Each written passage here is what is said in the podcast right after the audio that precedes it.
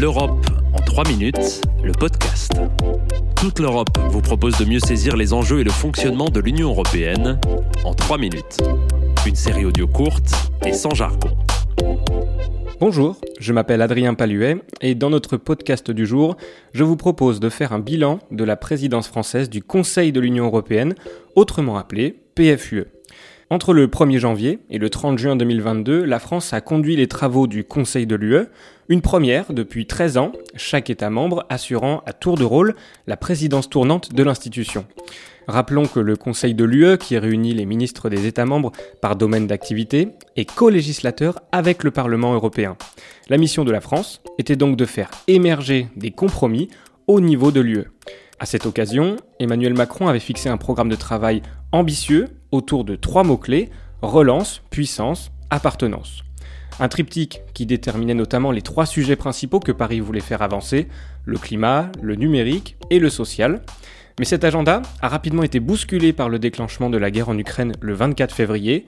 Certains sujets, comme la défense ou la question migratoire, ont donc pris une nouvelle importance dans la PFUE. Les 27 ont fait preuve de solidarité avec l'Ukraine en sanctionnant Moscou à six reprises avec des embargos sur le charbon, le gaz et le pétrole. Ils ont également acté les livraisons d'armes à Kiev via la Facilité européenne pour la paix. L'UE a aussi offert un refuge aux Ukrainiens fuyant les bombes russes avec l'activation par les 27 d'un mécanisme d'accueil d'urgence. Enfin, ils ont accordé à l'Ukraine le statut de candidat à l'adhésion à l'UE le 23 juin, dans un délai particulièrement rapide. C'est dans ce contexte de guerre aux portes de l'UE que les États membres ont réussi à trouver un accord le 21 mars sur leur boussole stratégique en matière de défense. Ce texte est le fil conducteur de la politique de sécurité et de défense européenne jusqu'en 2030. L'invasion russe a aussi, de fait, poussé la question de l'énergie sur le devant de la scène pour contrer la dépendance énergétique de l'Union, surtout vis-à-vis de Moscou. Le Conseil a ainsi adopté toute une série de mesures, comme le stockage du gaz, la baisse de la consommation ou encore l'augmentation du renouvelable.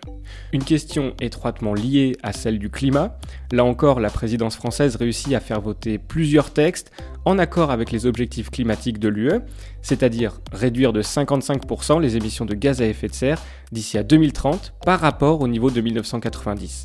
Ils ont ainsi acté la fin des voitures thermiques neuves d'ici à 2035 ou encore adopté la mise en place de la taxe carbone aux frontières. Parmi les autres dossiers centraux, les accords entre les États membres et le Parlement européen sur deux projets phares de la régulation du marché et des contenus numériques, les DSA et DMA, ils ont aussi eu lieu sous présidence française. Sur le volet social, la directive sur les salaires minimums, également actée pendant la PFUE, est un pas vers la convergence des revenus de base dans l'UE. Et concernant la réforme de l'espace Schengen et le pacte asile et migration, Paris a contribué à notamment faire voter le mécanisme de relocalisation des demandeurs d'asile et mettre en place un pilotage politique de l'espace Schengen, aussi appelé Conseil Schengen. En final, ce sont environ 130 accords qui ont été conclus pendant ces six mois de présidence française du Conseil de l'UE. Retrouvez l'Europe en 3 minutes, le podcast sur www.touteleurope.eu et sur votre plateforme d'écoute préférée. Partagez-le, commentez-le et à très vite pour un prochain épisode. L'Europe en 3 minutes, le podcast.